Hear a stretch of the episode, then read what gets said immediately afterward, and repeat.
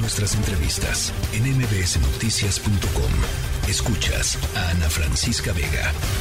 En la línea telefónica Sergio Gutiérrez Luna, diputado por eh, Morena, integrante del grupo, del grupo plural de trabajo para dictaminar la reforma electoral. Me da gusto saludarle, diputado. Hola, ¿qué tal? Buenas tardes. Saludos al auditorio.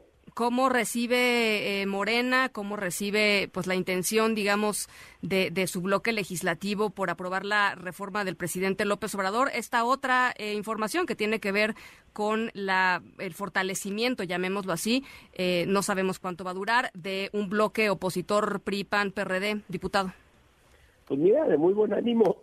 Nosotros estamos en la idea de seguir adelante con la propuesta de reforma para evidenciar en tribuna, en un debate frente a la nación, las verdades y las mentiras. Mentiras, que, las que han venido diciendo, que se pretende desaparecer al INE, eso es totalmente y absolutamente falso. ¿Qué queremos? Que no haya árbitros vendidos como lo eres Ciro, que haya árbitros imparciales, que haya piso parejo para todos, que no gasten y ni ganen los consejeros más que el presidente, en la actualidad ganan casi 300 mil pesos tienen dote matrimonial, tienen viáticos, tienen dinero para comidas. Creo que son 12 o 15 mil pesos al mes. Cuando trabajadores del INE ganan en los módulos 8, 9, 10, 11 mil pesos. A ellos nadie los defiende, ellos no los defienden. Nosotros sí queremos más equidad, queremos que no se gaste tanto dinero. Tenemos de las democracias más caras del mundo, queremos que ese dinero vaya a la gente. Ahora, y todo eh, eso eh, lo vamos a debatir. Sí.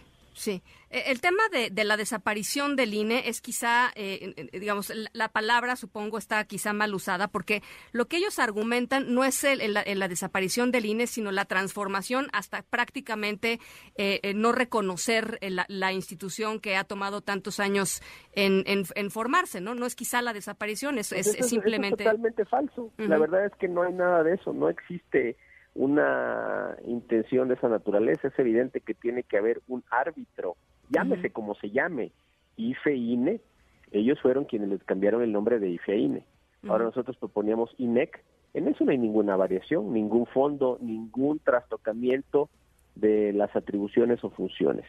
Que si queremos, bueno, pues, eh, simplificar algunos procesos, conservar los que eh, pues han servido y funcionado, perfeccionar los que son perfectibles y generar un ahorro.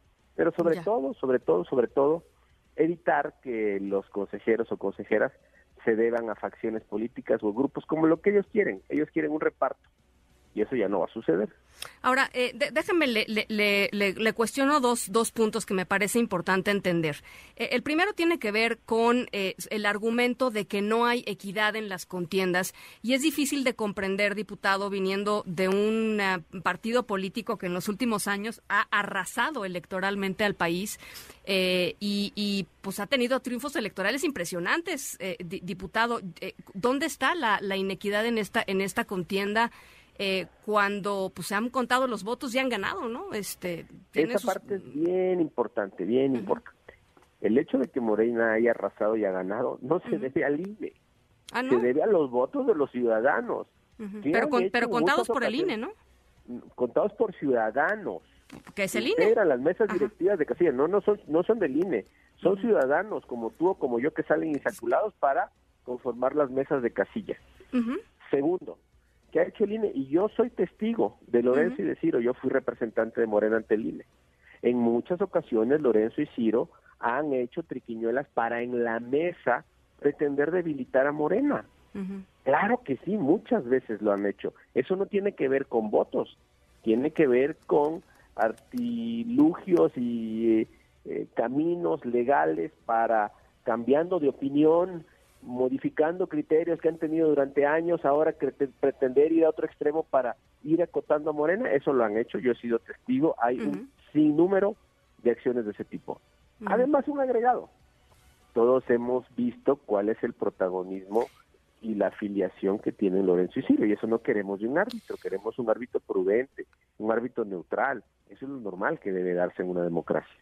Ahora, los árbitros en este momento, eh, los, los consejeros, digamos, eh, son, eh, son electos y, pasa, digamos, la representación del pueblo pasa a través de los votos del Congreso, diputado, ¿no? O sea, finalmente no es un tema de, de imposición de cuotas de partidos, sino simple y sencillamente es un tema que también pasa por el Congreso y ustedes también tienen algo que decir en esas votaciones. Claro, a ver, el tema es que eh, el PAN, el PRI vienen de la costumbre del reparto de cuotas y cuates. Nosotros ya no queremos eso, queremos que haya consejeros y consejeras que se deban al pueblo. Ya. Que tengan un mandato derivado del pueblo y que asuman esa responsabilidad visualizándola así. No es lo mismo ser árbitro designado por el pueblo, por la mayoría, que ser árbitro designado por un grupo oligárquico político. Como un partido político, cualquier grupo, no cualquier partido político es un grupo cerrado. Morena es un grupo cerrado. Pues Morena está abierto a toda la ciudadanía, pero lo dable es que no sean designados por los partidos políticos. Por eso nuestra propuesta era que fueran designados por la ciudadanía, lo cual nada extraordinario tiene. Sí. El, presidente López Obrador reconoció hoy este, eh, pues la, probable imposibilidad de, que la reforma transite, como se dice, eh, en los términos en los que él la presentó y habla de un, de una, un plan B eh, un plan B, eh, pues básicamente de un, pues una serie de, cambios a las leyes secundarias, eh, no, pues no, no realmente de la profundidad, digamos, que él, que él estaba esperando. ¿Qué se puede y qué no se puede hacer desde su perspectiva, diputado? A ver, si está en ese análisis hay hay muchos temas que están dispuestos o previstos en la Constitución y para poder cambiarlos habría que modificar la Constitución, otros no tanto. Entonces yo creo que la próxima semana estaremos presentando alguna propuesta en ese sentido. ¿Qué será lo más importante para ustedes en, ese, en Mira, yo, yo no quisiera adelantarte alguna conclusión, yo creo que esperemos, estamos en reflexiones sobre ese tema, eh, recabando opiniones, trabajando al interior del grupo parlamentario y, pronto vamos a presentar una propuesta. El propio presidente habla de eh, solamente dos cosas. Uno, evitar la compra del voto que es lo que dice eh, el presidente, y dos, reducir el presupuesto del INE. Bueno, de entrada, esas eh, son coincidencias que tenemos, podría haber otras más. Bueno, pues ya estaremos platicándolo. Ojalá lo podamos conversar por acá, diputado. Claro que sí, con muchísimo gusto. Le mando, le mando un saludo. Gracias, eh, el diputado em, Sergio Gutiérrez Luna, por Morena, por supuesto, integrante del Grupo Plural de Trabajo para dictaminar la reforma electoral que si lo que nos dice mi compañera Angélica, más bien, si lo que dijeron PRI, PAN y PRD que nos reportó mi compañera Angélica hace un ratito se sostiene eh, en los próximos en los próximos días, eh, pues no habrá reforma electoral tal y como la planteó el presidente López Obrador. Eh, veremos entonces qué sucede en este escenario si es que se pasan estas leyes para tratar de reducir el presupuesto al INE y, y, de, y, hasta qué punto le vas a reducir el presupuesto al INE en el sentido de que pueda operar, ¿no? que pueda hacer su trabajo.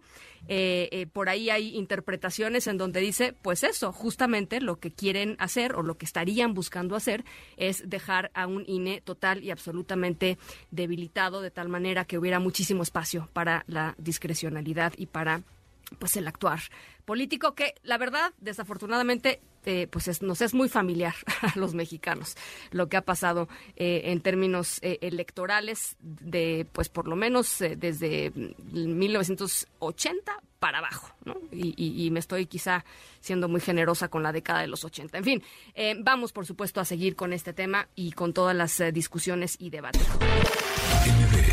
Noticias